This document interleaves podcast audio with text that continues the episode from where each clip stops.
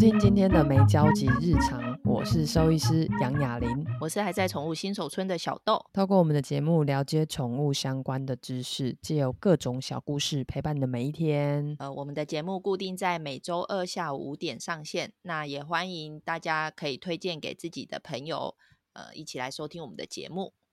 那我们今天要聊的主题是动物选市长。呃，我们台湾选举也快到了嘛。那最近我自己是蛮没有在关注选举的新闻啊，今年啊，因为不然我往年应该都算是算是有点微微的政治狂热，但今年我就比较冷一点，因为实在是不知道要选谁，超苦恼的，因为。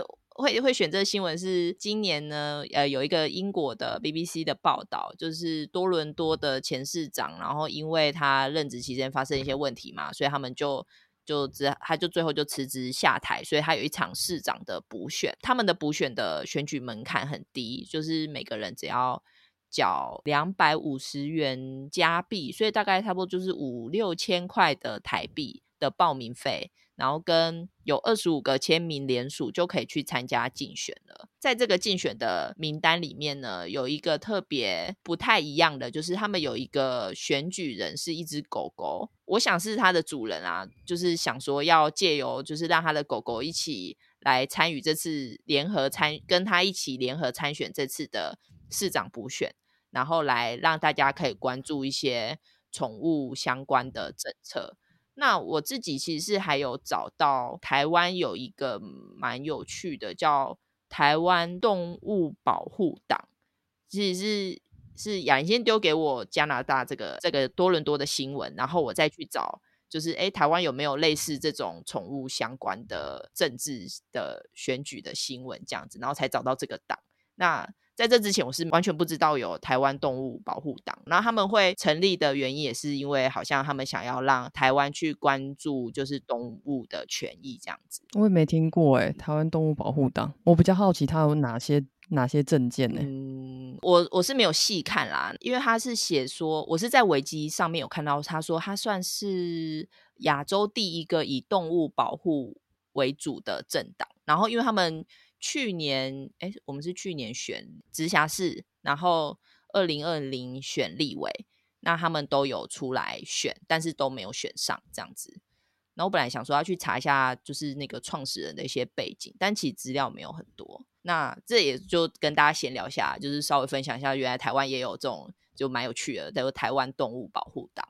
那我想要再回头来问一下雅琳啊，就是刚刚有提到嘛，就是加拿大多伦多他们的。选举的看起来参选的门槛是蛮低的哦，就是啊、只要是多伦多市民，然后缴个五六千块，然后有二十五个联名签名联署哦，感觉你只要是一个不要是一个太没朋友的人，应该就就可以去参选市长了。你要不要跟我们分享一下，大概台湾的参选资格有没有？比较难或比较简单，这样。好，那我直接来讲一下台湾的，我们大家再评断一下有没有比较难、比较简单。因为刚刚小豆讲说他从前是政治狂热者，那我们的就来先讲一个最简单的里长好了。那基本上小豆，如果你要选里长，嗯，那基本上你就要两件事情。第一件事情，满二十三岁了没？有吗？嗯、呃，还没哦。那不能选，你不能选。好了，满了啦，满了啦，挖洞给自己跳。我听 听节目都有朋友，我觉得我我没有办法说谎。好，继续。好，我点好。你满二十三岁了嘛？有没有台湾国籍？哦，有的。好，假设你现在要在台中市的某一个里选，那你有就是在这个选区住四个月以上吗？有，我都没有搬过家，所以。好，都没有搬过家。好，嗯，然后接下来你只要口袋准备五万块，你就可以出来选了。哦，没有五万块。选里长有没有很简单？你没有五万块？有啦有啦，好啦，是，对啊，我我印象中里长是是比较门槛算是比较低，所以这几年都一直有看到一些年轻里长出来参选嘛。不过我这边稍微传查一下，因为里长好像他们拿的那个不是薪资，有点像是一个。什么什么的款项，就是那个那个款，就是大家会说什么啊？当里长可以一个呃一个月可以领四五万，可是其实那四五万并不是薪资，它是可能是你呃里办公室啊或什么的那些补助款这样子。我不我不知道该不该用补助款这个词，反正它就是不是薪资这样子，所以就蛮多年轻的，比如刚毕业的大学生，他们就会投入到那个里长的选举里面，也是因为他的门槛相对比较低。那我这边也呼吁一下，就是有年轻小朋友如果想要为地方服务的话，里长是一个不错的路。我一直希望就是有很多年轻人可以出来选里长，这样，因为我们那个里的里长就是。年纪有点大，然后又都是一人参选，然后所以都没有得选，就是你都要不投废票，不就只能投他。那我其实是超不爽的。好，那你看一讲到政治我就 超狂热吧，停不了。好啦，你快点继续。那那再来嘞，再来是议员嘛？你要聊议员？嗯，好，基本上二十三岁这个立委、议员、市民代表、里长全部都是啦，二十三岁就可以了。其实放很低了。嗯嗯嗯，对。哦，连立委也是二十三岁吗？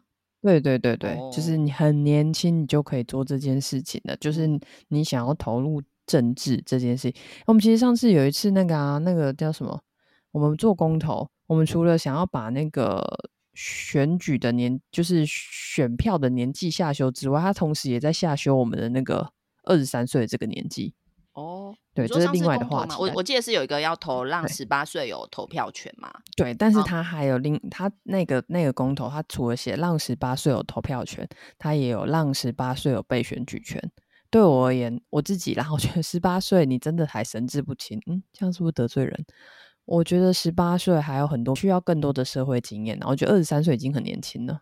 我说你要成为一个立委或者是议员这件事情，哦，你说被选举权？对啊，对啊。但如果投票的话，我觉得十八岁其实对，我也同意投票十八岁，可以啊。嗯，我自己的经验，我也觉得十八岁，因为我我是从国高中就会一直关心就是这类的事情的人，所以我觉得十八岁应该，因为说实在，就是你十八岁，十八岁如果你不关心，我猜你可能三十几岁你也不会关心。但是如果你是一个会关心的人，说不定你其实十八岁、二十岁的时候，你已经很关心这些事情了。然后我觉得他们以现在小朋友那么早熟的状态，我觉得十八二十他们应该已经可以判断很多事了。我们将会不会在这集讲太多自己的政治立场？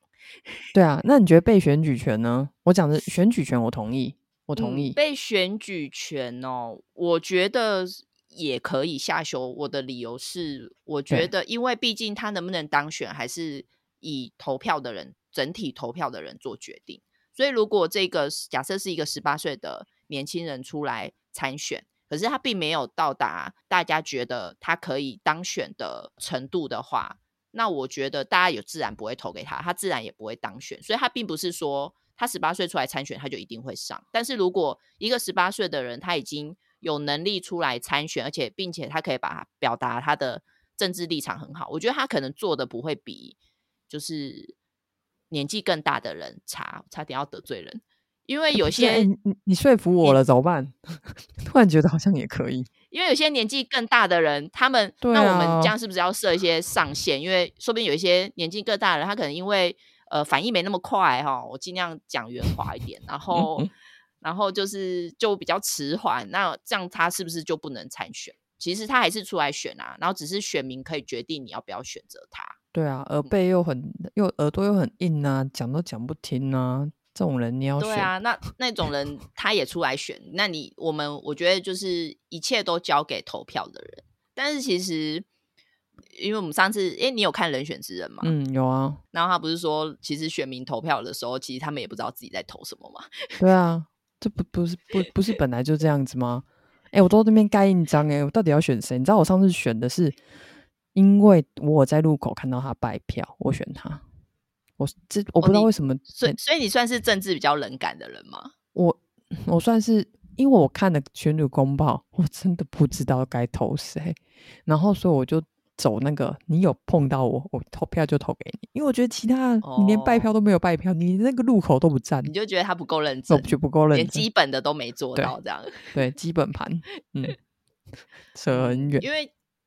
对啊，好，那那再来聊，我们刚才聊完呃，立法委员二十三嘛，那再来嘞，那其他但是立法委员你要你要参选的那个保证金就比较多，要二十万哦，嗯，就是刚刚里长只要五万，但是立立委就要二十万了。嗯、那如果你想要选的是就是市长，市长有分那种乡镇市长啊，嘉义市的、嗯、或者是台中市的。嗯那就大概是二十六到三十岁，那基本上都是居住满四个月就可以了。嗯，但是他要卷缴的保证金就会比较贵。嗯，嗯，像是上次台中市好像也有另外一个不知道什么小党的出来选，他就选的很快乐。他的一百五十万保证金就消失了，因为他没有达到投 票门槛。感谢他为国库的，OK 嘛？人家人家有想要有这个情怀，有这个情操，所以小豆之后你可以自己有这个情操啊，对不对？嗯、我我记你你这样讲，我好像有一点印象，好像是一个女生，对，对不对？出来选台中市长，是是，是。然后我其实有看他的公报，他好像其实主要是希望能够改善道路，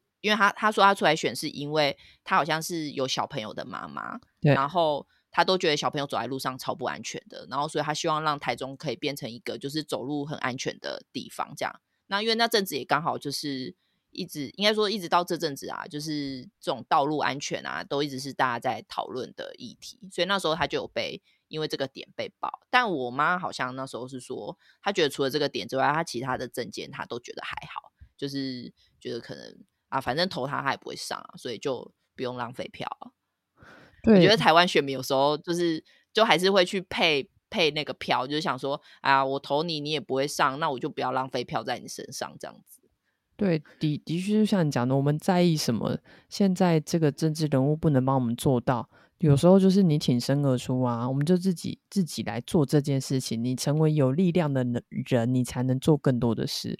我我还蛮支持他这理念，嗯、但是的确就像你讲偏小，就像那个就是多伦多那个市民那个来出来选的那个 Morley 的主人，我觉得他的证件也很烂呢、啊，也没有多厉害。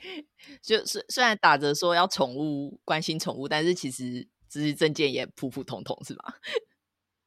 对，我觉得他证件很烂。我想，嗯，你到底有没有要选？就是拿这个来当诉求号召？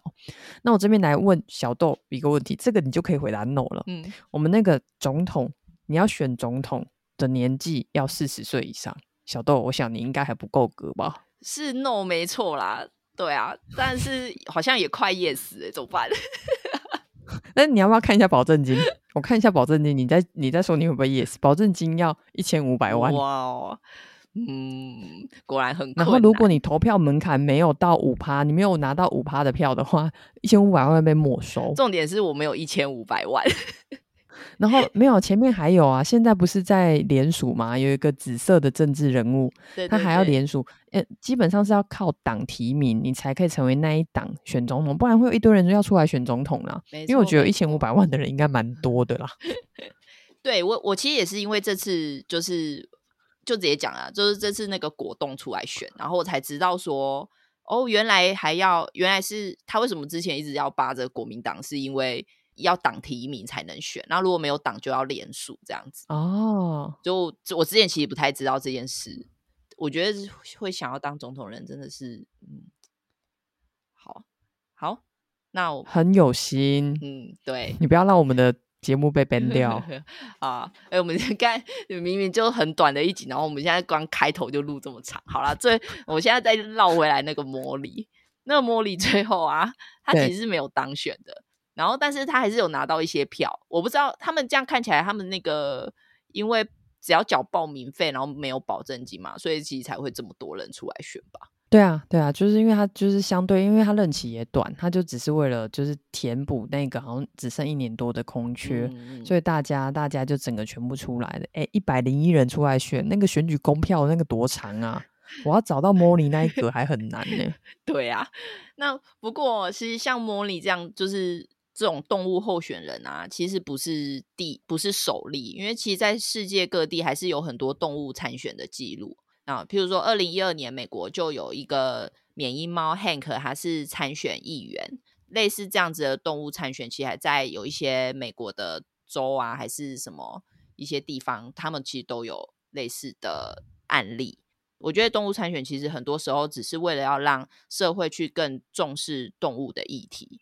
然后像那个二零一二年的美国加州有一个小镇叫爱德怀，然后那那边有一个美呃黄金猎犬。他就是有成功连任的镇长，应该说他这个是一个镇，那这镇其实不需要镇长，所以他其实是一个动物救援会，他就发起了一个这样子的运动来选这些镇长、市长这件事情。那每个人都可以提名他的狗跟猫，然后最后是 Max 连任的。然后中间其实是因为 Max 又死掉了，所以他又又让他的兄弟姐妹又再来选，还是小孩再来选，然后又又继续成为就是 Max 家族的狗狗都继续当选，让他们基本上。他没有那么轻松哦，他有一些就是活动开幕啊，Max 要去剪彩啊，平常也要在他的那个官，就是他的官邸，就他家，大家来跟他拍照啊，他也是要 social，就是他其实有一些属于他的工作任务要做这样子。对，不过他们这样如果家族就是一直连任单选，这也算是政治世家哎。正对，哦，对啊，他的他的儿子女儿就是 Max 所有的黄金猎犬都都是这样子，嗯嗯，对啊，所以最新是到二零二三年，就是 Max 三世的市长都还在继续服务，然后他会去探参访，然后参加各项的活动啊、剪彩啊之类的吧。嗯，所以其实这这种从事政治服务的狗狗也算是一种工作犬咯。我我觉得是工作犬，而且它挑选的品种是黄金猎犬，它就是相对很友善，然后它就是很开心，然后就是大大只的，抱起来也是一个很舒服的状态。我觉得你比较不会选说德国牧羊犬去当就是市长，你就会觉得这市长比较凶狠一点，可能会把你手背咬断。为什么要偷偷表 德国牧羊犬？那我们嗯没有啦，我的意思是说，那样表比特好了会好一点。哦，好啦，忽然就让你收在这，让你没有办法结语。对，然后对啊，这要怎么结啊？好啦，就这样，今天就这样喽。好的。然后应该是明年，明年要投票吧？明年总统大选应该是明年初的样子。就我们这集上的时候，应该有还有几个月，大家可以好好观察一下自己想要投的人。呃，我们是一个宠物频道啊，然后如果大家有想要知道宠物相关的议题的话，就留言给我们。那如果你对政治也有想法，也可以留言给我们。好，因为我知道台湾人对政治通常都比较有想法。